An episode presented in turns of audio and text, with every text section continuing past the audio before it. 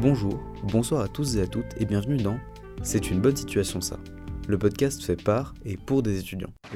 Immotez pas vous C'est une bonne situation, ça, Scribe Knowledge is power. Je venais d'avoir mon bac, j'entrais à la fac. Je suis professeur de physique-chimie. J'ai- On, on fait déjà des expériences à la pointe de la technologie. hein. Eh mais quand ils pensent, les profs aussi, ils ont été à l'école. Mais vous savez, moi je crois pas qu'il y ait de bonnes ou de mauvaises situations. Aujourd'hui on est avec Morgane. Coup Morgane, euh, je te laisse te présenter. Ok, Euh, bah, bonjour. Du coup, euh, je suis Morgane. Je sais pas trop ce que je fais là, mais du coup, je suis là avec vous. Alors, au niveau de mon cursus, je pense que ça va être l'épisode le plus chaotique de votre podcast, hein, concrètement.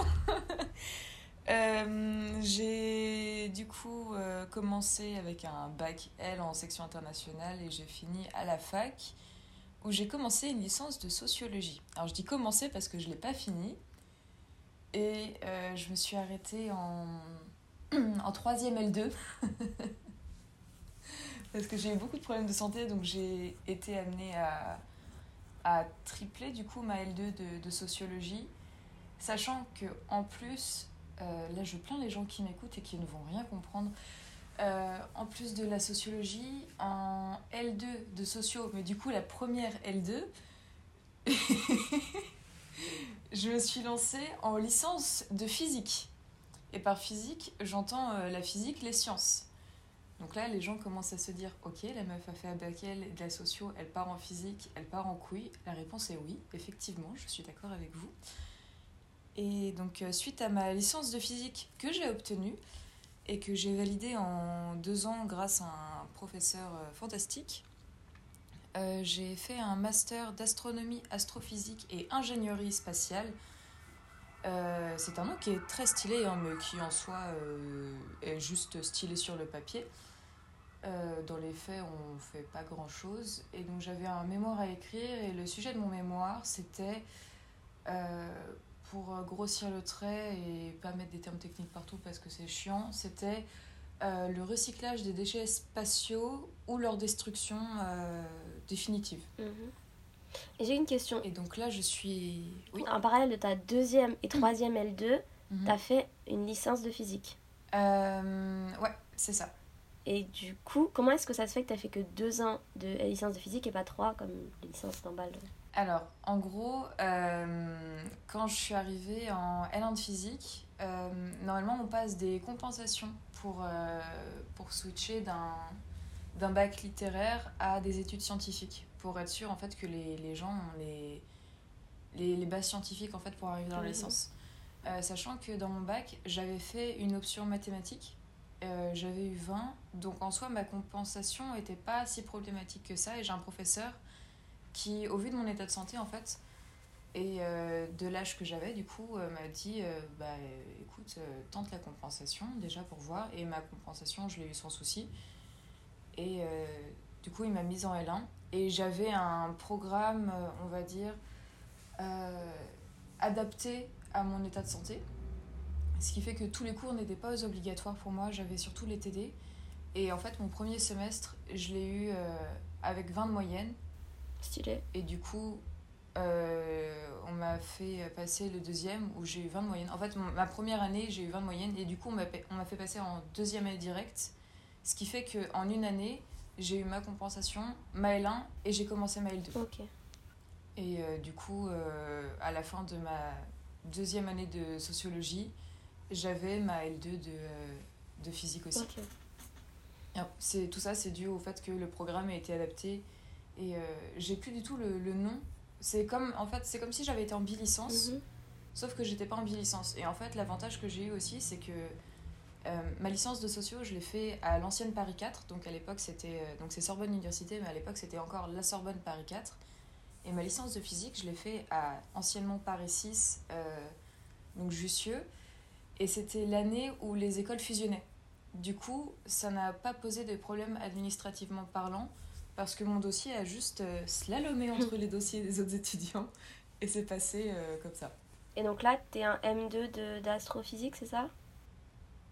Alors justement, là du coup, je suis pas en M2 d'astrophysique, je suis en année sabbatique, parce que l'année prochaine, je vais reprendre des études qui n'ont aucun rapport. C'est-à-dire que t'as validé ton, ta M2 et t'as arrêté, et t'as juste, tu t'es pas lancé dans le monde du travail, quoi. Alors j'ai validé mon M1, mais euh, je j'ai pas validé mon M2 parce que euh, Covid et qu'il y avait des stages. Et donc euh, j'avais un, un stage et euh, j'ai pas pu le faire parce qu'il y a eu le Covid du Mhm. coup. Et en fait, je me suis rendu compte aussi que bosser dans ce milieu ne me plaisait pas déjà parce que c'est un milieu de chercheurs. Donc ça veut dire que toute ma vie, je vais passer mes fesses sur une chaise de bureau même si l'astrophysique en soi c'est un, un milieu de niche et qui laisse plus d'ouverture au niveau de, des découvertes, on va Mhm. dire, euh, j'allais passer ma vie sur une chaise de bureau à attendre de faire peut-être ou pas une découverte. Et en plus, c'est un milieu extrêmement masculin où pour mon premier jour de stage, parce que littéralement j'ai eu qu'un seul jour de stage vu qu'il y a le Covid, euh, quand je suis arrivée à mon stage, on m'a dit bonjour, vous allez préparer les cafés alors que j'étais là pour euh, mettre en place en fait, euh, enfin, mettre en pratique le mémoire sur lequel j'avais bossé pendant près de 6 ou 7 mois. Mhm.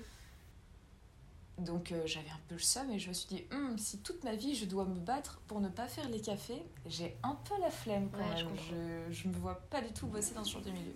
Et donc euh, voilà, Et du coup, je vais reprendre des études. mais du coup, il n'y a pas eu de, comment dire, de compensation euh, cette année par rapport à ton trouver un autre stage ou parce que je sais que dans d'autres mat- d'autres licences, d'autres masters, ils ont quand même plus ou moins réussi à faire leur stage ou quoi, où il y a eu des, des, comment dire, des mesures qui sont qui ont été prises en, Euh, qui ont été mis en place pour euh, ouais adapter en fait. Donc euh, là, t'aurais pas pu juste trouver un autre stage et quand même valider ta M2. Alors en fait, dans l'idée, j'aurais sans doute pu, mais j'ai pas cherché plus loin après le Covid. Et surtout, en fait, comme je vous l'expliquais, le milieu de l'astrophysique et de l'ingénierie spatiale, c'est un milieu vraiment de niche, ce qui fait que il y a très peu d'endroits en France où j'aurais pu faire mon Ouais. stage. Là où j'avais le plus de chance, du coup, c'était à, à Paris, au CNRS. Et donc, euh, c'est là où j'avais obtenu mon stage. Et euh, il aurait sans doute pu être reporté, etc. Mais je me revoyais pas, euh, enfin, je me voyais pas retourner là-bas déjà. Et puis, comme je me suis rendu compte, en fait, que c'était un, un domaine qui me plaisait plus. Et en fait, c'est un domaine qui va me passionner, mais pas dans lequel je me vois travailler. euh, je me suis dit que ça valait pas le coup et que autant prendre une année pour moi et réfléchir sur euh, qui je suis, ce que je veux faire, où je veux aller, plutôt que de perdre une année dans des études où je vais. qui, qui ne me serviront à rien finalement. Mhm. Déjà, euh, je me suis euh, recentrée sur moi-même et sur ce que j'avais envie de faire du coup. Et euh, ça fait très très longtemps que euh, je suis très intéressée par le Japon, par les cultures, par le domaine de l'édition, par le domaine de l'audiovisuel. Euh, cette année, je me suis mise dans une association d'audiovisuel, donc du coup euh, Télé Sorbonne, voilà, parce que Télé Sorbonne, très bonne association évidemment. Donc cette année sabbatique, est-ce que du coup t'as pu en tirer des choses? Ouais. Ouais, j'en ai tiré beaucoup de choses. Déjà, sur le plan personnel, où j'ai compris que être ég- égoïste en soi n'est pas un défaut euh, dans les relations sociales et que c'est même une nécessité. Et que euh, en apprenant à me recentrer sur moi, j'étais plus apte à comprendre ce que je voulais et à aider les autres si besoin.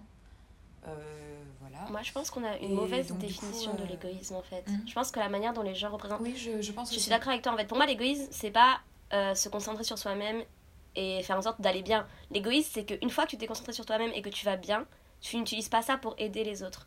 Et en fait, je trouve qu'aujourd'hui, Mm. ben, quand on se fait d'abord attention à soi-même, ce qui est naturel, normal et vital, on évite taxer d'égoïste, alors qu'en fait, non, si on fait pas ça, en fait, on décède, c'est tout.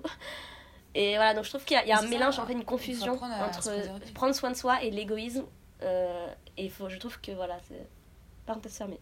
Non, non, mais je suis entièrement d'accord et je pense que apprendre à se préserver des autres, c'est aussi se donner les capacités de, de mieux pouvoir euh, se socialiser déjà dans un temps, dans un premier temps, pardon, et, et même de, d'être plus apte à. Enfin, si on prend le, le cercle d'amis, euh, quand tu apprends à être centré sur toi, à, aller bien, etc., à, te, à mettre tes, idées en ordre, on va dire, euh, c'est beaucoup plus simple de venir en aide à tes potes, je trouve, d'être plus à l'écoute aussi, parce qu'on a tendance à ne pas écouter les gens. Et quand tu as pas ton cerveau qui est plein de, mauvaises ondes, de, mauvaises pensées, etc., c'est beaucoup plus simple d'écouter ton pote et d'essayer de d'être dans l'empathie et de l'accompagner dans ses difficultés et tout. Mhm. Du coup, je pense que vraiment l'é- l'égoïsme n'est pas une mauvaise chose en soi et qu'il ne faut pas confondre ça avec de l'égocentrisme où effectivement là tu es juste centré sur toi et euh, t'en as un peu rien à faire des autres.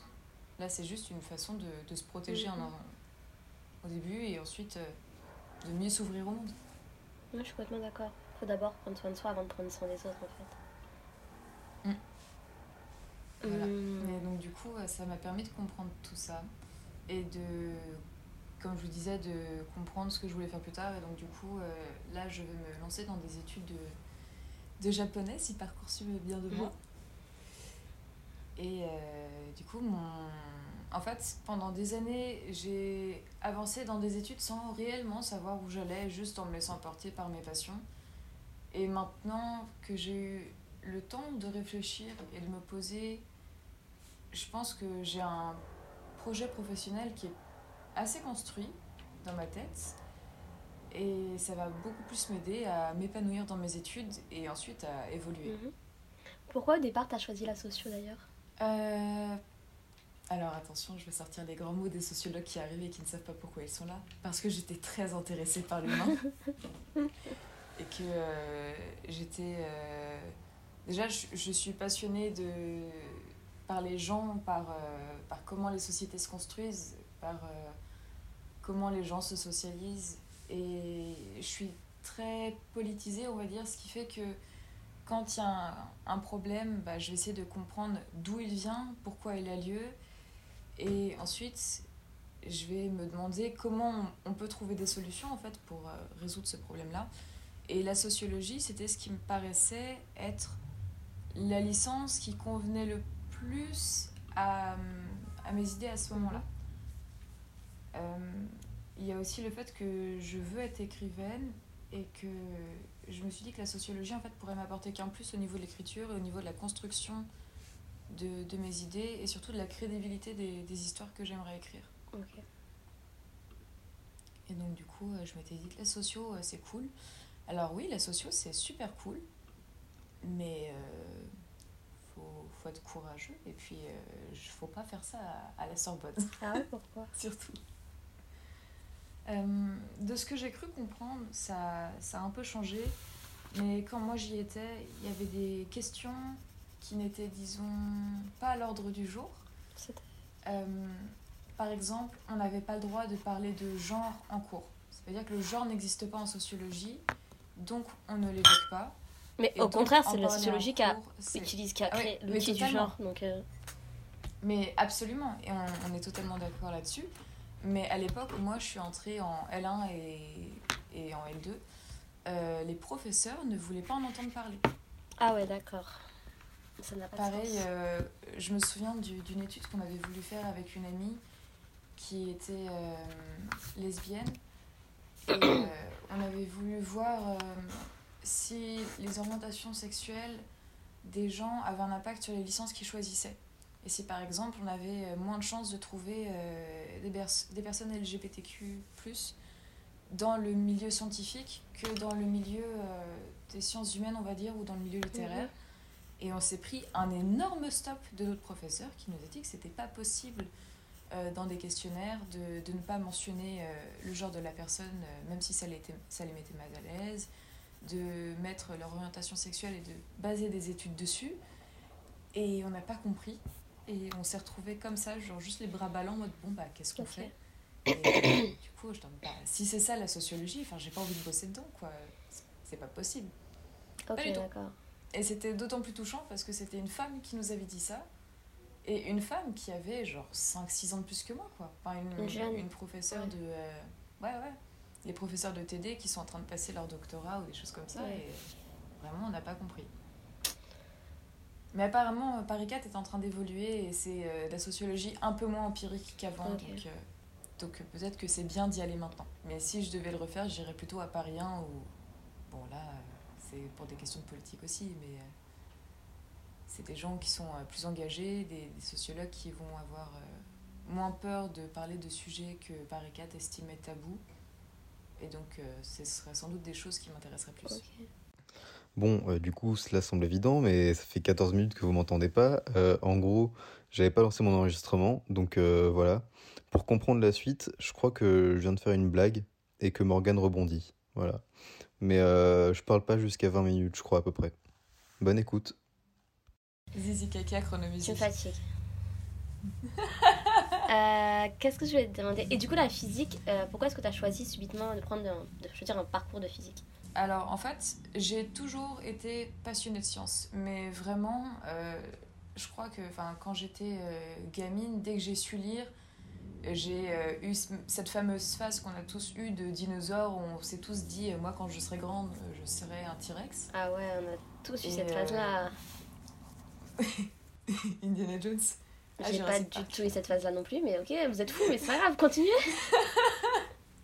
Non, mais j'étais vraiment euh, passionnée de sciences et euh, au fur et à mesure où... Au fur et à mesure que j'ai grandi, en fait, j'ai mon oncle un jour qui m'avait offert un, un livre sur les étoiles. Je crois que j'avais genre 6 ans, un truc comme ça, et du coup, ça m'avait toujours passionnée. Et arrivé en deuxième année de sociologie, je me suis dit, la fac c'est cool, mais je comprends pas pourquoi euh, en France on est cadenassé à un domaine et Ouais, pourquoi on peut pas aller voir au-delà. Et en fait, moi, ça m'a d'autant plus touchée que comme j'ai fait des études internationales, euh, j'ai étudié en Allemagne aussi. Mhm. Et euh, en Allemagne, c'est pas du tout ça. Enfin, tu peux très bien euh, faire de l'art plastique et à côté de la SVT. Et en même temps, tu fais, je sais pas, de la littérature appliquée ou des choses comme ça. En France, c'est pas le cas. Du coup, c'est très frustrant. Et il n'y avait même pas de, de bi-licence. Encore une fois, c'était l'époque où. euh, J'ai l'impression d'avoir 45 ans quand je dis ça. C'était l'époque où euh, les doubles licences sciences, lettres ou euh, sciences, sciences humaines n'existaient pas. Et donc il fallait créer ça soi-même et assumer son parcours. Et je me suis dit, bah tant pis, moi les sciences ça me manque, c'est quelque chose qui me passionne. Bah, je vais faire de la physique parce que moi je kiffe l'astrophysique. Et peut-être que j'aurais des, je pourrais apprendre des choses à la fac que je pourrais pas trouver dans des livres ou dans des revues. Donc euh, je me suis lancée dedans et voilà. Ok, nice. Tu as dit que tu as fait une partie de ton parcours euh, à l'étranger. C'était quelle partie du coup ton lycée? Euh, C'était en fait de ma maternelle jusqu'au lycée. Oh Parce que j'ai été, en fait, j'étais dans des maternelles allemandes qu'on appelle AIFA, qui sont des maternelles privées allemandes à Paris. Ensuite, j'étais en école primaire franco-allemande, où c'est des écoles où tu rentres que si tu as de la famille allemande, ce qui est un peu raciste quand on y pense.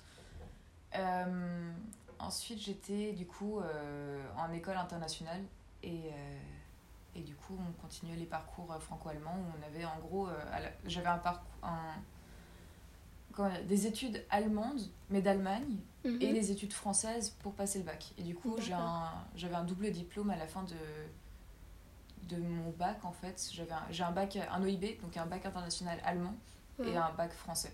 Ok, d'accord. Qu'est-ce que ton cursus t'a apporté? Euh, Qu'est-ce que mon cursus m'a apporté? Déjà, beaucoup de connaissances, je pense, sur le point personnel et euh, beaucoup de rencontres aussi. Même si euh, je kiffais pas forcément les cours, j'ai rencontré des amis que je pense je garderai une bonne partie de ma vie. Et pour moi, c'est pas quelque chose de négligeable. Ensuite, la sociologie, ça m'a permis de me politiser, de comprendre à peu près de quel bord politique j'étais, de comprendre le monde dans lequel je vivais et l'influence que je pouvais avoir sur le monde.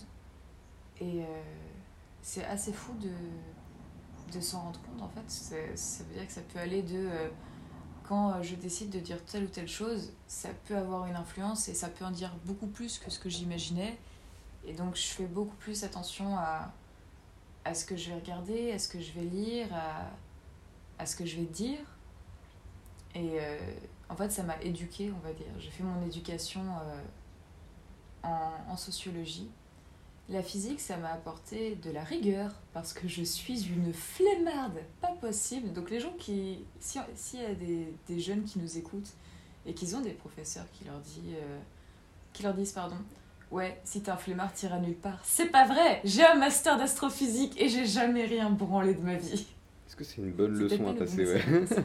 Mais- Hmm, on n'est pas vraiment des. On n'est pas, on n'est pas là pour donner des, des, des- des- Comment dire Des reproches, faire des reproches, donner oui. des conseils, Raphaël. Tu te souviens de notre situation? Voilà.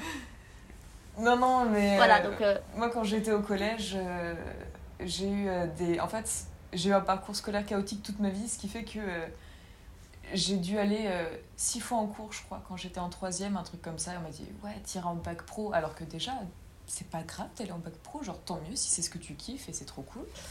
Bah, de la part de- d'un. Juste, je coupe ça parce que c'est un truc qui revient Mhm. souvent dans notre podcast. De la part de mon frère qui est ingénieur et qui a fait des études classiques d'ingénieur en mode euh, théorique et pas pratique. Euh, pour lui, les bacs euh, pro ou les bacs en alternance, Oui. c'est plus, c'est plus logique et plus efficace. Et ça devrait être la norme. Mais largement. euh, plutôt, que ce que lui, ce que, que- plutôt que ce que lui il a fait. Il me dit, mais la première année en, en- dans le monde du travail, euh, bah en fait, je savais rien faire. On nous apprend plein de trucs théoriques en prépa et, à la, et, à- et en école, et on arrive et on connaît même pas le logiciel qu'il faut utiliser, quoi. Donc euh, voilà, parenthèse fermée. Xavier, si tu écoutes ce... Je sais qu'il écoute pas, mais voilà. Là où tu es. Non, non, mais. Euh, S'il te plaît, Moi, Il est à Lyon, j'ai- donc, euh, j'ai tu vas te calmer de suite. Non, mais clairement, il y, a- il y a un peu euh, cette, cette épée de Damoclès, je crois, qu'on a au collège. On dit attention, si t'as pas des bonnes notes, t'iras pas en bac général, comme si c'était une punition. Alors que, et comme si mince, la bac général c'était la panacée, alors que bon. Vous êtes l'élite de France, vous avez fait bac L Spoiler, non. voilà. Mais euh, ouais, je trouve ça assez fou. Mais du coup, euh, je- du coup euh, ouais, ça m'a appris la rigueur, la physique. Et ça m'a permis d'étendre mes connaissances. Et, et puis même d'un point de vue personnel, c'est hyper gratifiant de me dire que... euh, attention, là c'est le petit instant, euh, je me la pète et je balance mes cheveux en arrière. Euh, J'ai pu créer quelque chose qui va servir pour que le monde évolue de mon point de vue dans le bon sens. Et c'est une fierté personnelle qui est immense parce que du coup j'aurais inventé un truc qui va être utile à l'humanité. J'ai l'impression d'être un super-héros. Waouh, je suis Superman. Mais, euh, Tu parles de toi, de ta thèse euh, de, de mon mémoire, ouais. Et mémoire euh, en fait, j'ai pu créer une espèce de. enfin, pour grossir le trait, imagine que ton téléphone, c'est un satellite. Mhm, moi, j'ai créé la coque de téléphone. mhm. Mais du coup, j'ai créé comme une coque de satellite qui permet de, de détruire les déchets. En fait, les, dans les problèmes qu'on a dans l'espace, c'est qu'il y a de plus en plus de déchets que les humains ont balancés. Ouais. Donc, des, ça peut être des restes de, de navettes spatiales, de, de tout ce que tu veux. Et du coup, ça rentre en collision avec les satellites. Ce qui fait que les satellites, déjà, ça coûte beaucoup d'argent. Donc, on va faire de grosses économies si on peut éviter qu'ils soient pétés par des déchets.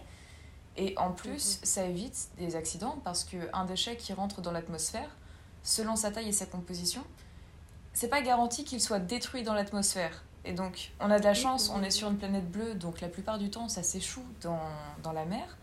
Mais le jour où ça tombe, je sais pas Sur notre gueule. exactement, à tout hasard, si ça tombe sur notre gueule, on est dans la merde. Et donc, du coup, euh, cette euh, coque de protection, on va dire, elle est faite dans une matière qui fait que si jamais un déchet rentre en collision avec, il va être brisé en plein de petites particules qui vont être poussées dans l'atmosphère. Et comme elles seront réduites, elles vont normalement se désagréger totalement dans l'atmosphère. Bon, euh, rien ne, rien ne se perd, tout se transforme évidemment. Mais euh, ça va éviter déjà que ça s'écrase sur la gueule des gens. Ça va moins endommager euh, les satellites ou euh, l'ISS par exemple, ou en tout cas tout ce qui pourrait nous Mhm. servir à aller dans l'espace ou à en apprendre plus. Et, euh, et du coup, c'est une petite fierté de me dire que j'ai réussi à être de gauche et écolo dans un master scientifique. GG à toi. Merci. Ouais, non, mais du coup, euh, ouais, ça m'a fait ça. Et je pense que j'ai pas mal pris euh, confiance en moi aussi. euh, mais je pense que c'est plus l'univers de la fac qui a fait ça, plus que mes études. Euh, à la base, en fait, quand je suis arrivée en L1, vu que je sortais d'un d'un milieu international, j'avais pas envie de m'en détacher parce que bah, j'aime être au contact des gens qui viennent de partout et d'ailleurs. Titre. Et, euh, et- Super. Non, Et du coup, euh, t'es un forceur. non, mais comme c'est Raphaël, j'aurais dû m'attendre à ce genre de vanne. Et, Ouais. Mais du coup, euh, j'ai été à Parismus, qui est le BDE international de Sorbonne Université. Et j'y Mhm. suis restée pendant 4 ans. Waouh. Wow. C'était long. C'était bien, mais c'était long. Ah ouais? Pourquoi tu l'as quitté Ah là là. Ah non, d'accord. Non, mais s'il y a du, Il y a, y a des bails sombres un peu. du drama, ah d'accord. Euh, non, mais après, je pense que c'est une bonne chose de le dire parce que c'est pas, c'est pas relatif à, à Parismus, c'est quelque chose qui peut arriver partout et, et c'est quelque chose qu'il faut pas démocratiser et auquel il faut, je pense, sensibiliser beaucoup de gens, notamment les hommes. N'est-ce pas, Raphaël? Allez, qu'est-ce Non, qui je rigole, Raphaël fait pas ça du tout. Mais euh, en gros, il y avait. Pour le euh, Non, j'espère qu'il fera jamais ça. Mais en gros, il y avait un mec qui me draguait, qui flirtait un peu avec moi euh, de temps en temps. Et j'avais mis un peu des stops. Et jusque-là, Ouais, c'était bon. Et en fait, euh, plusieurs fois, il a eu des gestes déplacés à mon encontre et m'a Ah. touché sans mon consentement, genre euh, que ce soit Ah. le cul, les hanches ou quoi.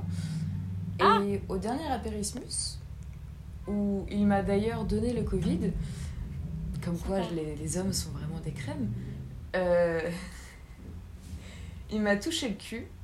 Et genre là, c'était euh, c'était de Ouais, trop. Parce qu'il y a des choses que je peux accepter. Mais là, il m'a dit euh, Ouais, désolé, j'étais bourré. Je t'en dis non. Et en fait, je l'ai descendu publiquement. Voilà, je, je suis arrivée à un stade Ah ouais. de féminisme où maintenant, j'en ai plus rien à foutre. C'est pas les violeurs, les raison, tu as agresseurs. raison. Voilà, Tu as raison. voilà, on est là, les femmes, et on doit se On défendre. a, on a- et on on a doit plus la patience, ça fait Exactement. 3000 ans, on est là, on a la patience, c'est fini. On n'a pas à avoir la patience pour ça, surtout. C'est ça, en plus, On n'a déjà, même pas à la voir. déjà, on n'est pas vos darons, on n'a pas à vous éduquer, donc de base. Ok, donc des relous, euh, ok, un, Ouais, un relou. Et, euh, euh, et en fait, je me souviens que je me suis garée parce que à ce moment-là, je suis allée voir euh, les respos de l'assaut qui étaient présents à ce moment-là. Et je leur ai dit, et ils m'ont dit, mais pourquoi tu l'as pas frappé? Et j'étais en mode, c'est la seule réa- réaction que tu as? Genre, la question, c'est pourquoi moi Bah je me ouais. suis pas défendue face à un mec qui m'a touchée sans mon consentement et qui en plus est sous ta responsabilité, logiquement. Et euh, je me Mais il suis y a dit. vraiment des euh, problèmes comme ça dans toutes les assos. Ouais, c'est fou. Genre, je sais pas pour te trapper sur ton autre, l'autre, euh, l'autre truc à Non, euh, non, mais. Bifort, euh, mais euh, au début de l'année, on a reçu bah, Joséphine, que tu connais. Non mais Before, Before, c'était euh, c'était la tête Euh, euh, voilà, Before, ça. genre, ah là là, les mecs de Before, quel, quel enfer Mais moi, ce qui me tue, c'est que cet asso reçoit des subventions de la fac, donc. Et ça fonctionne. Et genre, les gens vont se plaindre, les meufs se font toucher, les meufs se font violer, et tout fonctionne, et tout roule sur le champ des roulettes. Il y a que moi que. Enfin, Mais très, gros fun fact, euh, as- fun fact pardon, associatif euh, d'ailleurs. Il faut savoir que on a euh, entre meufs d'asso, en fait comme on est des associations, euh, même si Parismus du tout, enfin a pas du tout la même ambiance et le même but que euh, que Before par exemple, qui est le BDE de la Sorbonne et qui lui organise des gros stuff et tout en général. Enfin feu les teufs parce que le Covid. Euh, Allez, Euh, Je on vous embrasse là où vous êtes. petit ange parti. Tu parles des Pas assez de, tôt. du, du. Pardon. Non, je parlais des teufs. Non. Oui, ok, les Ok. teufs, on, on les. on- Le on terme teuf euh, ramène en 2000. Ouais, bienvenue.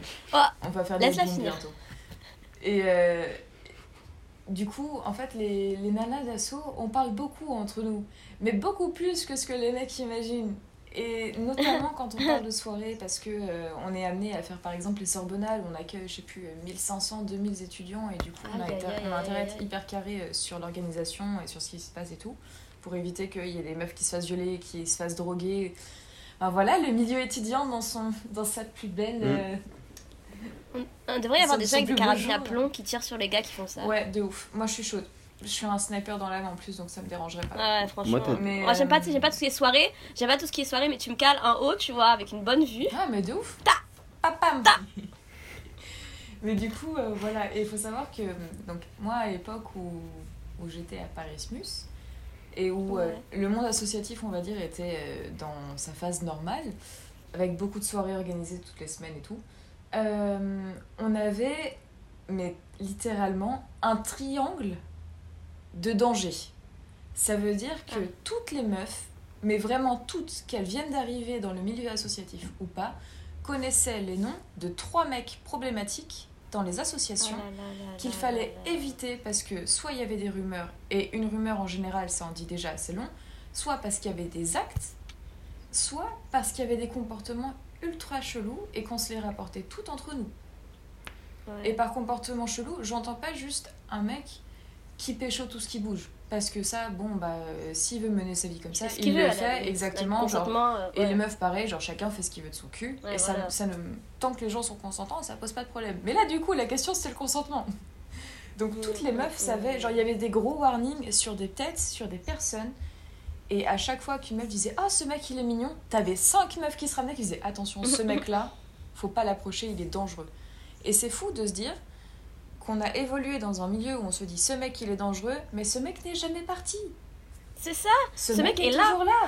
Et encore à l'heure actuelle, ces mecs sont toujours là. C'est fou.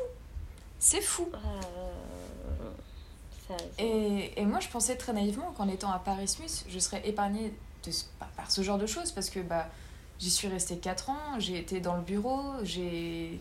C'était mes bébés un peu, enfin vraiment, moi c'était mes bébés les nouveaux de Parismus et, et ceux qui étaient à la présidence et tout. Et bah non, les, les connards sont partout.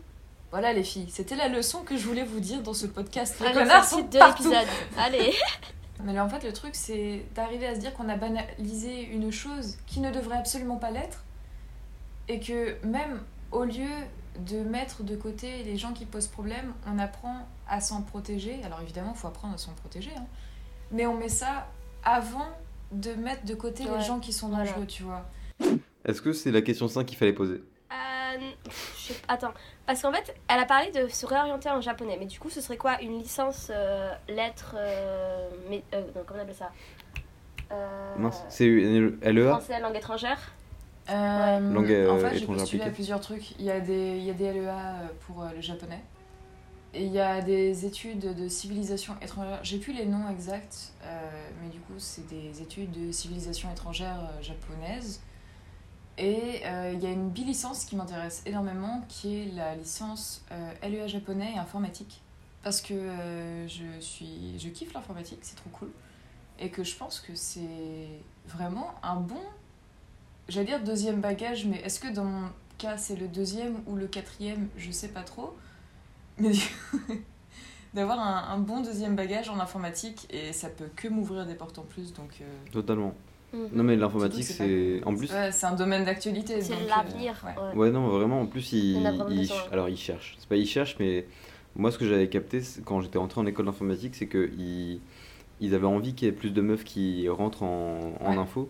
Et je pense que c'est aussi une question de quota, tu vois, genre, ils ont envie d'avoir plus de meufs Ah, pour euh, passer euh, bien, en gros. Et du coup, bah, les meufs sont recherchées. euh, Mhm. Faudra vérifier, mais je crois que c'était, d'ailleurs, quand ils nous l'ont vendu, que c'était l'un des seuls euh, secteurs où la meuf pouvait toucher plus que le mec. Parce que justement, ils voulaient, ils voulaient attirer le plus de meufs possible. Ouais, bah, il y a ça aussi le secteur, aussi. comme beaucoup de secteurs, euh, où au départ, c'était un secteur de meufs? Quand ça a été Ouais. créé Ah ouais l'informatique. Bah, qui a créé le Wi-Fi? Une Ouais. femme. Qui a créé l'ordinateur? Une femme.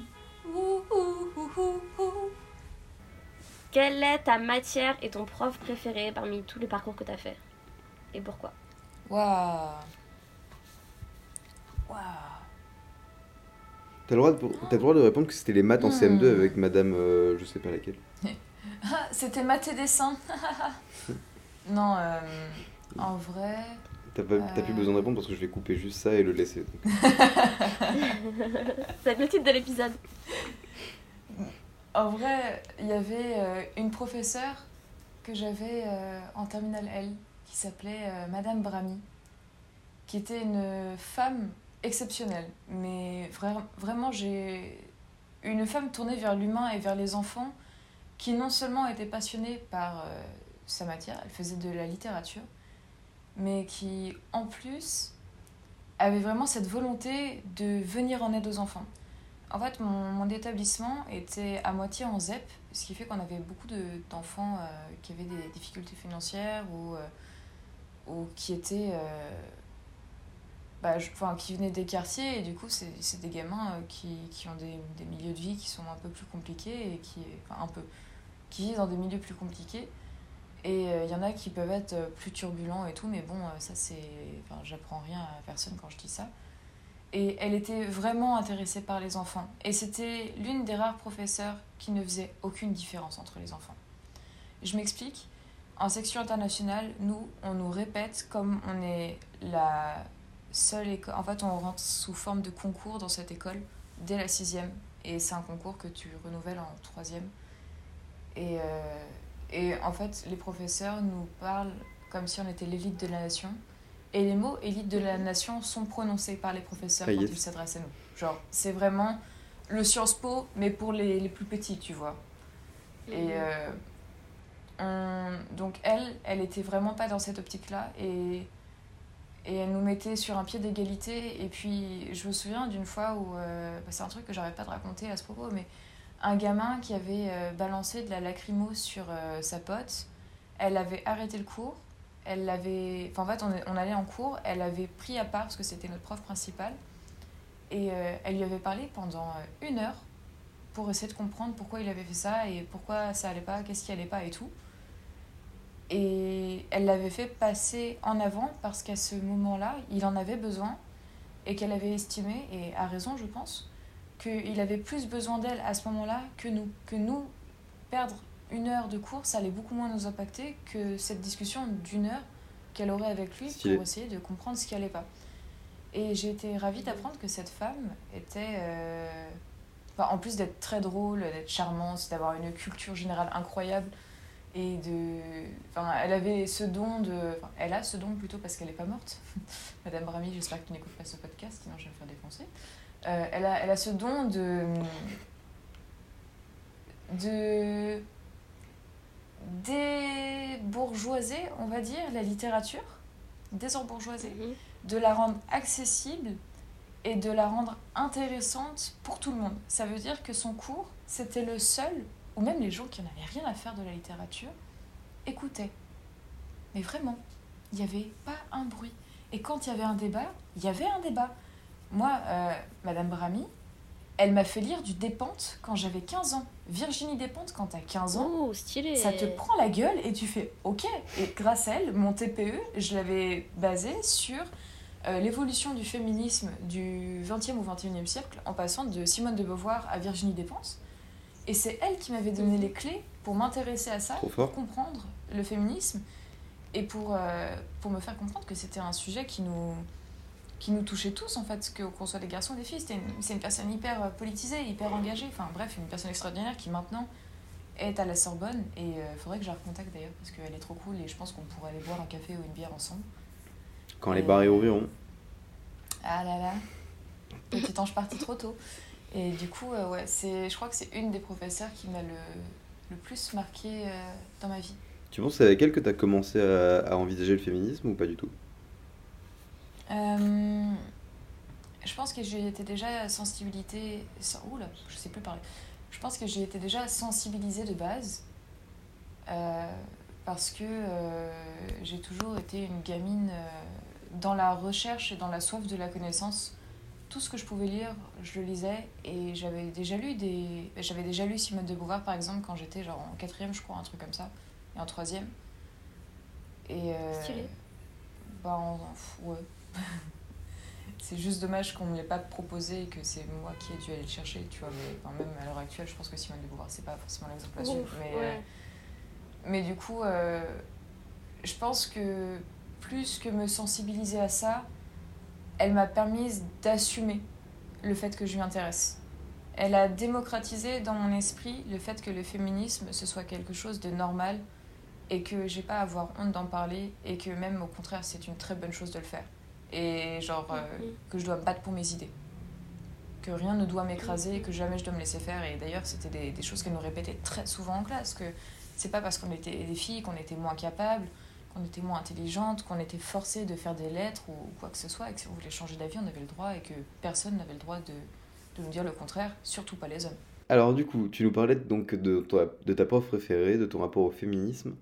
Euh, on va enchaîner sur une question qui est tout autant politique, je pense.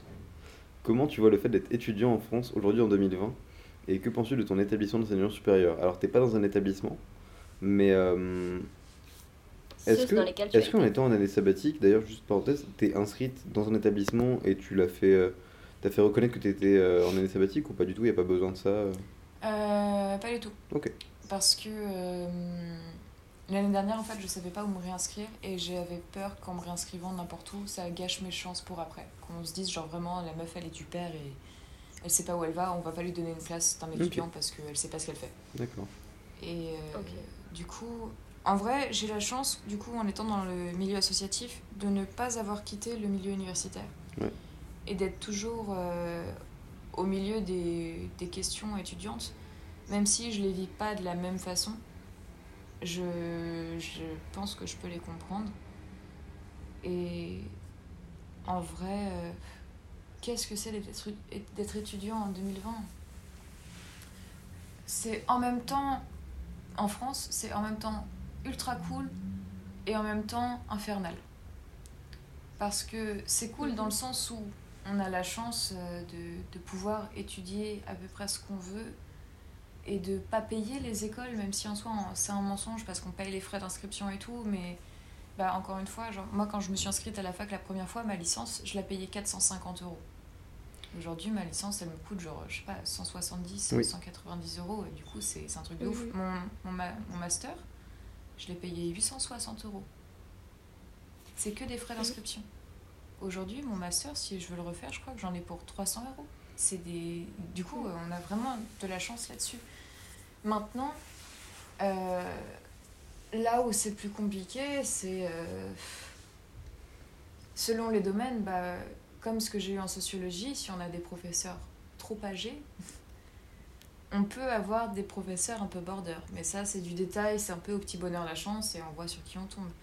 D'un point de vue Mhm. politique, être étudiant en France, je pense que c'est c'est pas facile parce que bah, rien qu'avec la situation sanitaire actuelle où on se rend compte que euh, des mesures sont prises mais sans être prises genre on te donne des tickets restaurants mais pour aller voir la psy mais on t'en donne qu'un et après si on estime que tu as besoin d'un suivi c'est l'État qui paye ton suivi sauf que bah, évidemment que bah, tu peux pas savoir si quelqu'un a besoin d'un psy déjà en une seule séance donc c'est un peu Je bizarre crois que c'est comme- trois, c'est trois séances par contre. trois séances Ouais. maintenant? Ouais C'est un ticket pour Bah, trois séances, ça peut être renouvelable mm. en gros, un truc comme ça. Ah, moi, ça c'est cool alors. Mais enfin, je sais pas, il y a plein de. En fait, j'ai l'impression qu'il y a plein de fausses bonnes idées qui sont mises en place. Mm. Mm. Qu'il y a plein de beaux discours. Rien que par exemple le fait que là, les L1 puissent retourner en présentiel parfois en cours. Trop cool. Mais les L2, les L3, les masters, les doctorants, que- il se passe quoi pour eux Ouais, genre, pour moi, en euh, fait. Ouais, je suis. ouais. Pour moi, ils mettent une- un, un pansement sur une jambe de bois. Ouais, c'est ça, c'est exactement Transfor- En fait, s'ils avaient bien agi, ils auraient, ben, comme je, on parlait, on en parlait avec Raphaël, ils auraient commandé une dose de vaccin conséquente, ils auraient transformé les facs en centre de vaccination, et en un mois et demi, on aurait, retourné, on aurait pu retourner en cours, même à Ah, 50%. moi, j'ai dit hein, Anaïs présidente 2022. Non, ah non, parce que crois-moi, tu me veux pas à la présidence, ça deviendrait une tyrannie. Vous êtes pas d'accord avec moi? Le goulag. Allez, allez, allez, j'ai pas le temps. Allez, j'ai j'ai pas le temps. Mais euh, ouais, du coup, être étudiant en France, je pense aujourd'hui, c'est c'est très compliqué parce que on se sent très facilement, et à raison, abandonné par le gouvernement. Et quand on voit que, même en fait, si on prend tout simplement les- restrictions sanitaires, euh, dans l'idée, c'est sans doute super chouette, sauf que si tu fais le. Bah, je, je fais du babysitting euh, à mes heures perdues pour les là Et. euh, Tout de suite un extrait de Moulaga de Slanforêt. Donnez-moi de la moula, une bouteille de collage, j'ai même pas décollé. Qui t'a compressé, c'est pour mieux décompresser. Demande au WC, pas durable de caissier, les arrêts. La moulaga. Et euh, du coup, Repris par les, Morgane, yes. les, les enfants euh, que je garde me demandaient, euh, m'ont posé à peu près la même question avec des mono-enfants, et du coup, j'ai dû leur expliquer pourquoi c'était dur d'être étudiant aujourd'hui, et pourquoi il y avait euh, beaucoup d'étudiants qui se suicidaient. Et donc, euh, je leur ai fait un schéma de l'appartement cliché du Crous de la plupart des étudiants ou des studios parisiens. Et euh, déjà, ça les a, ça leur a foutu un petit coup de blues. Et aussi toutes les problématiques qu'un étudiant rencontre, notamment les problématiques euh, monétaires, sachant que à l'époque, les étudiants avaient sans doute des petits boulots ou, ou des temps partiels, ce Mhm. genre de choses qu'avec le, avec le Covid, ça n'existe plus, ou en tout cas, c'est pas les étudiants qui sont priorisés pour avoir ce genre de métier. Euh, il ne s'agit pas de savoir si c'est euh, bien ou pas bien de ne pas prioriser les étudiants, mais le fait est là, genre, les étudiants n'ont pas de travail et n'en trouvent plus. Et moi, j'ai eu la chance de faire du babysitting depuis deux ans avec la même famille, ce qui fait qu'aujourd'hui, j'en ai, mais rien ne me- m'aurait garanti sinon d'avoir un boulot à l'heure actuelle. Et euh, Mm. il y a ça à prendre en compte. Du coup, Enfin, bah, de ça découle le fait que les étudiants peuvent moins bien se nourrir, alors qu'ils avaient déjà du mal à se nourrir, que euh, avec euh, le couvre-feu par exemple, bah, l'étudiant qui commence sa journée à 8h, il se lève à 7h, il prend sa douche, il prend son petit déj, il se pose, ou alors il se lève à 7h59, c'est possible aussi. Il fait son cours en ligne, Mhm. ok. Son cours en ligne, il s'arrête à 13h, mais il est plus vraiment connecté au cours avec son cerveau depuis euh, 9h30 parce que bah, Depuis il est tout seul dans sa 8h01. chambre. Ouais, depuis 8h01 parce que c'est trop compliqué. pour certains que nous ne nommerons pas. Non, mais parce que en vrai, c'est super difficile de suivre un cours à, Ouais. à distance et, et d'être tout seul et surtout d'être toujours dans la même pièce. Parce que du coup, même si tu as une pause à 12h30, bah, tu prends ton déjeuner, on va dire. À 13h, tu reprends les cours. À 18h, si tu as de la chance, 21h, 22h pour certains cours, tes cours s'arrêtent, sauf qu'il y a le couvre-feu. Donc tu peux même pas sortir pour te détendre. Et on est passé par des phases où on n'avait même plus de week-end. Donc il n'y a que les étudiants, enfin il n'y a pas que les étudiants, je veux pas dire qu'il y a que les étudiants qui ont des problèmes, mais une grosse partie des gens qui sont punis, entre guillemets, par les politiques, euh, enfin les, les mesures prises en place, ce sont les étudiants. Et ça a des impacts psychologiques qui ne sont pas négligeables et qui pourtant sont négligés. Et je pense qu'en ça, c'est extrêmement dur d'être étudiant en France en 2020 et en 2021. Et que c'est vraiment un cas relatif à la France parce que j'ai plein de potes qui sont à l'étranger et qui ne vivent pas ce genre de problématique-là. Parce que euh, en Espagne, les facs elles sont ouvertes ou parce qu'il y a les cours à distance, mais tu peux sortir parce qu'il n'y a pas vraiment de couvre-feu ou il est plus tard parce qu'il y a toujours des milieux de culturels, enfin, des, des, des milieux de socialisation en fait. Euh, alors, je sais pas, imagine, t'es en L1, tu débarques à la fac là en plein Covid, t'as pas de potes, c'est super difficile de s'en faire. T'es tout seul à Paris dans ton studio miteux euh, de, marche, enfin de, de vendeur de sommeil, là, marchand de sommeil. T'habites dans 8 mètres carrés, t'as pas forcément de fenêtre ou une grande fenêtre. Au pire, vu- enfin, au mieux, t'as vu sur, euh, je sais pas, un mur, ce qui est totalement possible à Paris. Euh, tu as à peine de, la, enfin, de quoi cuisiner correctement, t'as à peine de quoi payer ton loyer. Ta vie, c'est Netflix et rien d'autre. Mais horrible. Et en plus, quand tu appelles à l'aide, on te dit genre, ouais, mais si vous avez besoin d'aide, genre, appelez à l'aide. Et, et puis dès que tu dis, j'ai besoin d'aide, les facs, elles font, oh, j'ai pas le temps. Et le gouvernement, il fait, oh non, on verra plus tard. C'est aberrant. Mhm. Enfin, voilà. Tu as fait un bon résumé de la situation. d'être Étudiant en, en 2020 Exact. 2021. Je suis tellement loin. C'est parti pour quelques heures. Écrire sur le monde. On passe au jeu. C'est le fameux jeu euh, rap que ou tu philosophe. vois ce que c'est En gros, Ouais, c'est ça. voilà. Donc, euh, nous, on l'a renommé euh, littérature ou street. À chaque fois, je bug. Parce que. euh, On peut changer le nom hein, si tu arrives non, non, c'est bon. Euh, on a changé le nom parce que euh, bah, dans Combini, ils font ça parce qu'ils in- ils invitent des philosophes. Nous, on invite des gens de tous les jours, donc euh, on, préfère euh, prendre d'un peu de tout. Donc en gros, c'est littérature en général. Ou, Est-ce euh, que chacun à notre échelle, on n'est pas des philosophes finalement? Est-ce qu'il faut forcément avoir un diplôme de philosophe pour être philosophe? À mes yeux, t'es une philosophe là. Waouh, c'est deep. Qu'est-ce que oui Vas-y, Non, c'est deep. oui, mais je refuse. Alors du coup, euh, bah, vas-y Anaïs, je te laisse commencer. Donc, euh, est-ce que t'as D'accord. enfin, t'as compris l'idée euh, Tu dois répondre. Elle dit une phrase, tu réponds soit littérature, soit street, et après on te lance des tomates si t'as tort. Rien ne se passe si t'as raison. Voilà. Et aucune récompense, il y a juste euh, Cool. le bâton. Génial, j'adore. On ne peut ni réparer ni remettre à neuf une existence endommagée. Philosophe Comment? Philosophe Euh, Ouais, c'est littérature. C'est Ah oui, littérature, livre que j'ai fini il y a, il y a quelques jours. Euh, Outre-terre de Jean-Paul Kaufmann. C'est pas Jean-Paul? Oui. Euh, Jean-Paul Kaufmann. Est-ce que je vous le conseille? C'est bien écrit, mais à part si vous êtes passionné de Napoléon, et encore si vous êtes passionné de Napoléon, bah, vous, se- vous serez sûrement au courant de ce qui s'est passé à Hello. Donc vous n'avez pas besoin de lire ce livre. Donc voilà, c'est vraiment. euh, C'est pas, c'est un livre qui traînait là, donc je l'ai lu. C'est pas le meilleur livre de ma life, mais bon, je m'en suis servi parce que voilà. Bref, à toi, Raphaël. Alors, la fin justifie la violence, là où la violence est la réponse. Ah, rap Ouais, Street Street du coup, pardon. c'est SCH dans le loup noir. Ouais, je me suis dit, je l'ai- écouté il y a pas longtemps celle-ci, genre peut-être genre hier. Au hasard. C'est le dernier son de SCH qui est sorti. Une et- référence ouais, fraîche. Son color. c'est trop bien. Vas-y à toi, Naïs. Votre force sera de rester calme et d'avoir confiance. Hmm. Mhm. Mhm. Votre force sera de rester calme et d'avoir confiance. En Ouais. vrai, je dirais euh, littérature. Et euh, ouais, enfin, c'est la Bible, dans Isaïe chapitre 30, verset 15. Ah, ça cite la fait, on Bible est radio ici. diocèse ici, au cas où vous n'avez pas Stylé, compris. stylé, stylé. Euh, euh, donc, euh, non, parce que, en fait, je lis la Bible. T'as dit, on est quoi, ici Vu la vitesse. Radio Mais diocèse. il est nul leur titre. Ils auraient dû s'appeler Radio 16. Pardon Mais c'est. c'est une- Quoi? C'est pas une vraie radio? Je, je crois que j'ai pas compris. Ah, dommage, parce que j'allais dire, ils- C'est une blague que je s'ils s'appelaient vraiment Radio Diocèse, ils auraient dû s'appeler Radio 16. Mais personne ne s'appelle comme ça. Enfin, je crois pas. Peut-être qu'il y a une vraie radio qui Ouais, mais ça Radio aurait été trop stylé, tu vois, Radio euh, 16. Genre, c'est le Mais diocèse. du coup, moi j'ai trouvé que c'était quand même une bonne vanne. Bah, hein, bref, en tout cas. C'est- voilà. C'était une bonne vanne. Merci. Voilà, donc c'est issu de la Bible. euh, Voilà. À toi. Raphaël. Euh, ouais. Alors, hors des frontières de ton esprit, tu ne peux pas vivre dans un cauchemar. Street.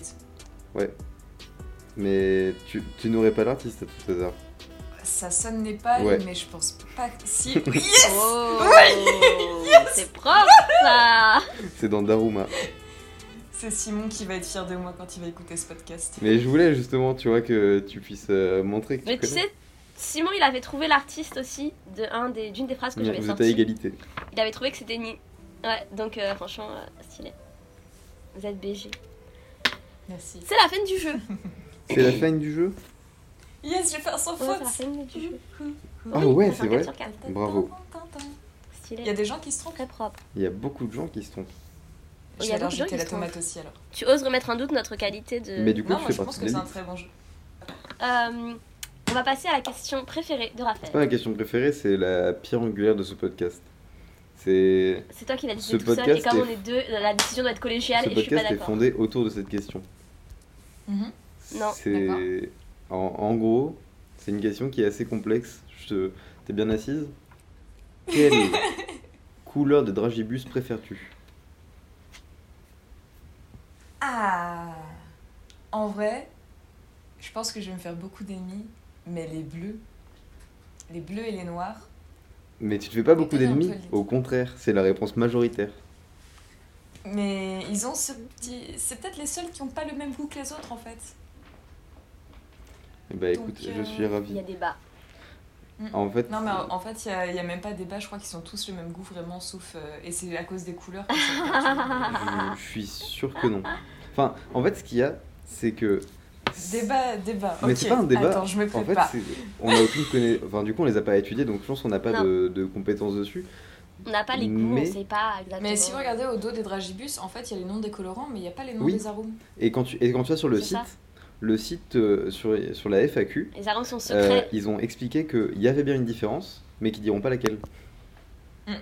Et Mhm. du coup, euh, donc en soi, c'est attesté euh, par nous-mêmes, mais ce qui est drôle, c'est que tout le monde, sans s'être consulté, répond, enfin tout le monde, pas tout le monde, mais en majorité répond les noirs et les bleus. Alors les bleus reviennent plus, euh, plus minoritairement, mais on va dire les noirs en majorité reviennent. Et sans s'être consulté, donc pour moi, soit c'est un truc de ton cerveau qui fait, ils sont cette couleur-là, c'est attirant, prends ça. Ou c'est vraiment le goût. Mais du coup, ça m'intéresse de savoir pourquoi celui-là spécialement euh, plaît à tout le monde. Ma théorie, c'est qu'il y avait des petits Raphaël dans vos, dans vos cours de récréation qui vous disaient que le noir c'était le meilleur. Et au fur et à mesure, tout le monde s'est mis d'accord pour se dire que le noir c'est le meilleur. Et on a abouti à des générations de personnes qui pensent que les noirs sont les meilleurs. Ah, moi, j'avais vraiment euh, des copains qui kiffaient les jaunes et les roses, et moi, je les aimais pas du tout. Mais genre, vraiment, les noirs, j'ai trouvé cool. Et on arrive à la dernière question. Oh oh. Morgane, qu'est-ce que tu ferais si tu n'avais pas peur? Ah oui, la fameuse question à laquelle j'ai oublié de réfléchir avant de venir. Hmm. Peut-être que euh, je quitterai mon boulot en admettant que le Covid n'existe pas. Euh, je quitterai mon boulot là tout de suite. Je prendrai mes affaires, une valise avec euh, genre euh, quelques vêtements, beaucoup de déodorants et de culottes menstruelles parce qu'il n'y en a pas là-bas. Et je partirai au Japon. Et, et je me démerde pour euh, m'installer là-bas pendant un an et j'essaie de me débrouiller pour, pour travailler sur place, pour me faire des potes ou des trucs Mais comme tu ça. parles japonais? Mais j'ai un je suis pas bilingue, j'ai un niveau euh, situé entre le B1 et le B2. Ça veut dire que, en gros, je peux, je peux te parler, je peux Mhm. à peu près lire, mais j'ai beaucoup de mal à écrire. D'accord. Mais Et t'as appris ça comment à, un cours ou t'as appris euh, des cours dans une association du tout. Euh, en fait, je crois que la première fois que j'ai appris le japonais, c'est dans l'avion quand j'y suis allée. Mhm. Ah, tu es déjà allé du Ouais, j'y suis déjà allée. Et euh, en fait, dans l'avion, je me suis dit, en fait, je suis trop con parce que je pars dans un pays, mais je sais dire arigato et c'est tout. Genre, ça va pas le faire, tu vois, je vais pas aller très très loin. Et euh, du coup, euh, j'ai commencé à parler avec les hôtesses de l'air qui m'ont appris des mots, avec les gens qui étaient dans l'avion qui m'ont appris des mots. Et j'ai fait une escale. J'imagine Enfin, la gamine chiante. Tu sais, dans l'avion, elle fait Vous voulez Mais pas parler avec moi, s'il vous plaît Pour pas, me faire apprendre même pas la gamine, j'avais 19 ans, tu vois. Enfin, Ah j'allais ouais. avoir 19 ans, donc même pas, genre vraiment une adulte. Et... Mais en vrai, genre, euh, parler avec des gens, ça me dérange pas. Et en général, les gens, quand ils voyagent, s'ils sont dans un mode de voyage, ils aiment bien parler aussi. Et du coup, je me suis arrêtée à Moscou, où j'ai rencontré des Coréens qui m'ont appris des bases de japonais et de coréen, encore une fois, parce que j'avais une escale de 4 heures, un truc comme ça. Et ensuite, j'ai rencontré, alors attention, un sumo à Moscou Wow. un sumo japonais. Et on avait 6 heures d'avion, je crois. Et il nous a fait surclasser avec ma pote pour qu'on soit avec lui en première classe. Et du coup, on a parlé pratiquement que japonais. Et quand j'ai atterri à Tokyo, je pouvais me débrouiller si je me perdais pour dire d'où je venais, pour dire quel âge j'avais, pour dire comment je m'appelais. Enfin, pour avoir les bases de discussion en fait. Mhm. Et ensuite, sur place, j'ai re-rencontré des japonais. Et du coup, bah, genre, en fait, on parlait que en japonais ou en anglais. Et du coup, bah, genre, j'ai appris le japonais comme ça. Et du coup, j'ai une grand-mère, mais pas de sang, qui est japonaise. Et euh, bah, quand on parle, on parle qu'en japonais. Et à force d'entendre du japonais, bah, genre, comme j'ai de la chance d'être née bilingue, genre, je pense que c'est un peu plus facile pour moi d'apprendre des langues. Surtout que c'est pas que des langues latines que je parle, donc euh, c'est peut-être un peu plus simple. Et du coup, bah, j'ai une facilité avec les langues qui fait que euh, bah, si j'écoute les gens parler une autre langue, je vais apprendre la langue comme ça. Et puis, je regarde beaucoup de mangas et d'animés aussi. Enfin, je lis beaucoup de mangas et je regarde Mhm. beaucoup d'animés. Ça aide. Jujutsu Kaisen le sent. Yes. J'ai pas continué, il me manque 5 épisodes, je Ah crois. putain, je te déteste. Je te déteste. C'est trop bien. Faut... Mais SNK aussi. Continue SNK, s'il te plaît, comme J'ai ça commencé, j'ai ensemble. commencé la saison 3. Euh, Alors, du coup, Morgane, on passe à la dernière partie de cette émission qui consiste à faire des recommandations. Donc, on te laisse si tu veux conseiller quelque chose. Vas-y. Est-ce que vous voulez commencer ou est-ce que je commence? Bah, tu commences. À part si tu veux conseiller la même chose que moi, mais sinon, Euh, Je peux recommander un film? Bien sûr. tu recommandes ce que tu veux.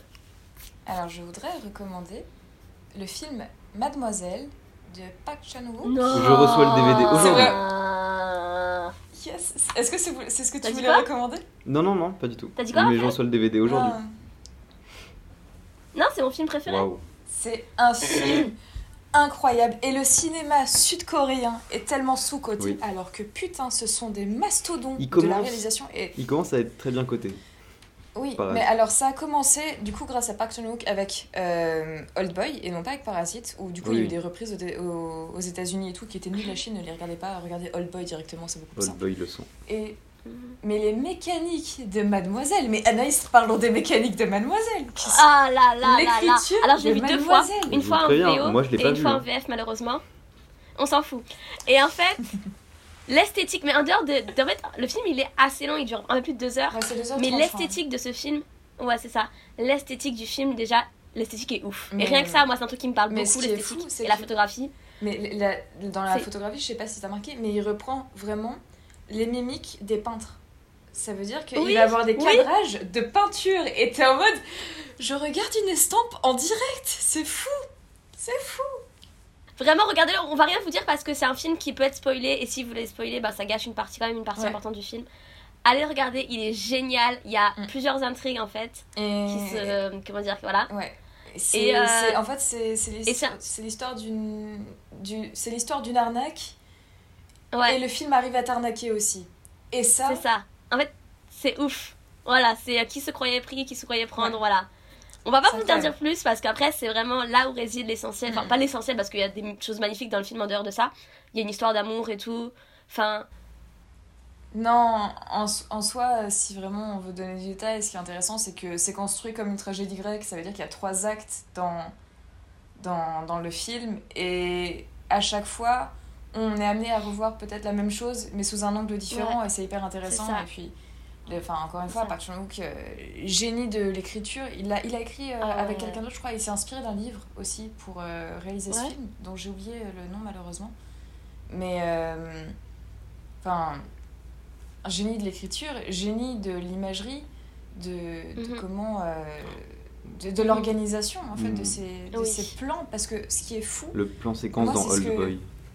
La scène de baston. Déjà incroyable, oui. Mais ce qui est fou avec ce réalisateur, et c'est ce qui fait que je l'aime énormément, moi je suis euh, du genre à vouloir donner un sens à tout. Et Mhm. Park Chan-wook me régale parce que chacun de ses plans est là pour une raison. Ouais. Même quand il y a un plan qui a l'air mal rythmé, c'est pas mal rythmé, c'est qu'il y a Mhm. une raison pour laquelle il est mal rythmé, et c'est pas seulement Oui. pour instaurer euh, du malaise, c'est vraiment ça se complète à l'atmosphère complète et enfin à l'atmosphère pardon du film et mhm. Enfin, c'est fou en fait, tout est calculé, tout est minutieux, tout est, est soigné, les décors sont, sont incroyables dans Mademoiselle. La, la bande, euh, la, la fiche du film, je sais pas si les gens voient à quoi elle ressemble. On a euh, donc euh, Mademoiselle qui est assise euh, au centre d'une pièce qui reprend les paravents japonais, donc euh, traditionnels et tout. Mhm. C'est une scène du film et cette scène est sublime. Et puis les, les ambiances, c'est toujours des ambiances assez dérangeantes avec lui parce que je trouve qu'il y a un Ouais. petit mood un peu Tarantino dans le sens où il y a beaucoup de violence, etc. Mais la violence, ce qui est hyper bizarre et hyper intéressant en même temps, c'est qu'elle est sensualisée. Enfin, Ouais, c'est vrai. c'est plein de choses dérangeantes qui font il y a la violence physique, la violence Ouais, psychologique. de ouf. Il y a des jeux en fait entre les personnages. Il y a, enfin, c'est, c'est vraiment C'est un et film incroyable. ouais, Il est, franchement, ce film, je pourrais en parler pendant des heures. Et je suis tombée par hasard sur Arte un jour. Et c'est devenu mon film préféré depuis. Il n'y a aucun film qui l'a déclassé pour l'instant. Donc euh, voilà. C'est pareil. il est Et je suis deg qu'elle le conseille parce que je voulais le conseiller. Pas aujourd'hui, mais Mais surtout, tu sais ce qui me dégue vraiment, c'est de savoir qu'il a remporté aucun prix à Cannes. pardon? Il a, il a été à Cannes, il a remporté aucun prix. Il est reparti les mains dans les poches. Et là, tu vois, quand je vois Parasite, Parasite qui est un, un très bon film aussi, je me dis, mais Parasite, pour moi, c'est un peu une copie dans les, les rythmes, etc. De- ouais. ouais, dans les codes exactement de, de Mademoiselle et de Old Boy. Mhm. Et, et je suis en mode, mais comment Parasite. Et tant mieux, hein, en vrai. Parasite a pu remporter autant de prix et Mademoiselle, aucun. Je ne comprends pas. Ah là là là là. Alors que vraiment, moi, euh, Je comprends pas. j'ai pas vu beaucoup de films dans ma vie, hein, mais celui-là, et j'y connais rien en cinéma, mais celui-là, il m'a, ah, il m'a renversé. hein. Ah, mais, mais moi aussi. Et Tout, puis, tout est, tout est brossé, tout mais est brossé. ouf. Les Et puis, plans, je pense que la- c'est. le choix artistique, les acteurs, les costumes, l'esthétique, tout est nickel. Bref, on va arrêter de parler de ça parce Ouais, que sinon, ouais, il est déjà. euh, Effectivement, on est, on, est, on est déjà à 1h42 d'enregistrement. Ça Oh là là là. Bah, du coup, moi je vais vous recommander les deux derniers sons d'Imagine Dragons qui sont sortis. Euh, c'est Oh. euh, Follow You et Cutthroat. Euh, bah, du coup, je suis content juste parce que c'est des artistes que je suis depuis, euh, je sais pas, ça fait peut-être 6 ans que je les écoute. Euh, pas hyper régulièrement, mais je les aime beaucoup. Et, Ouais. et bah, là, ça fait plaisir de les voir revenir. parce que ça faisait, je crois, 3 ans qu'on n'avait pas eu d'album et du coup, pas de nouvelles spécialement. Si, ils ont sorti un album. pas caché, mais en gros, tu y avais accès sur un lien sur leur site. C'était des, des inédits, mais. euh, Ah, pas trop oui, écouté. je vois. Et euh, et bah, du coup, là, ça fait plaisir. Bon, il y a un son un peu. Y a, en fait, ce qui est cool, c'est qu'ils sont venus avec deux sons hyper différents. Un son hyper pop, hyper euh, cheesy. Enfin, pas vraiment cheesy. C'est euh, genre. J'irai où tu iras, on va dire, de Goldman. C'est la, la vibe qu'ils veulent faire dégager. C'est genre n'importe ce que tu fais, je te suivrai, je serai là pour te soutenir, tout ça. C'est c'est hyper mignon. Mais ils ont fait Ah, un. ça va, moi, j'avais vraiment. J'irai où tu iras en tête. Ah non, Ils oh ils ont pas la même vibe musicale, mais c'est la même vibe euh, mentale, mais enfin dans les Dans les émotions. paroles. Mais euh, et Cutthroat qui est beaucoup plus euh, dans le euh, dans euh, on- mince, la motivation, euh, savoir, euh, enfin, euh, être, dé- être déterminé à faire des trucs et, euh, et, et il fait, euh, comment dire, il joue vraiment avec sa voix hyper fort. euh, Dan Reynolds, il est trop fort. Enfin, il, enfin, moi j'ai pas écouté beaucoup de métal et ou de rock ou quoi, mais il travaille vraiment sa voix, euh, on dirait du hard rock ou du métal, mais du coup je m'y connais pas donc euh, allez écouter, faites-vous votre avis, mais euh, il, il fait vraiment des trucs qu'ils ont pas fait d'habitude chez Imagine Dragons et c'est vraiment trop cool de se réinventer comme ça. Donc voilà, j'aime beaucoup. Trop Ok. chouette. J'irai écouter après. Et à toi Anaïs. Moi, je vais vous conseiller le progr- un programme court d'Arte qui s'appelle Merci de ne pas toucher. Il y a 5 ou 6 vidéos qui sont sorties pour l'instant sur YouTube au moment où j'enregistre- on enregistre ce podcast. En fait, c'est euh, des vidéos de 5-6 minutes, je crois, où une nana va, faire, euh, va vous faire en fait de manière un peu décalée, un peu sympa, hyper, hyper originale. Elle va vous expliquer l'histoire derrière un tableau, en fait. Et euh, il y a du féminisme, il y a du, les, nus, les nus féminins dans la peinture. Vous apprenez sur la peinture, sur, un petit peu sur la mythologie. Et c'est tout, c'est cool, ça passe crème et c'est divertissant. Allez-y, Ça a c'est l'air top. sympa. C'est de la- de la- de l'analyse de, Ouais, de c'est tableau, trop bien. en gros? Ouais, c'est de l'analyse de tableau, ouais. Ok, trop chouette. C'est sur Arte, sur- on, ça se trouve sur YouTube aussi, merci de ne pas toucher. Ok, Voilà. trop cool. Voilà, ceci est la fin de l'épisode. On remercie Morgane d'avoir d'être venue, c'était un épisode passionnant. On aurait pu parler encore pendant 6 heures. Mais il y a un truc qui s'appelle euh, les cours, hein, voilà, et le travail, malheureusement. Et merci et, à vous de euh, m'avoir et du invité. coup, bah, C'était très chouette. Euh, bah, de rien, ça fait vraiment Ouais. plaisir. si vous voulez participer, harcelez Raphaël pour venir. Euh, Envoyez-nous un DM sur Instagram. On vous aime, on vous estime. Bye Salut Je fais des mouvements de main mais personne ne le Au voit. revoir. Yes On vous remercie d'avoir écouté cet épisode. Vous aurez tous les liens de ce qui a été abordé dans la barre d'infos ou sur la page du podcast.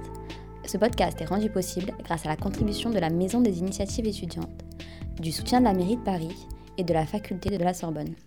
Merci.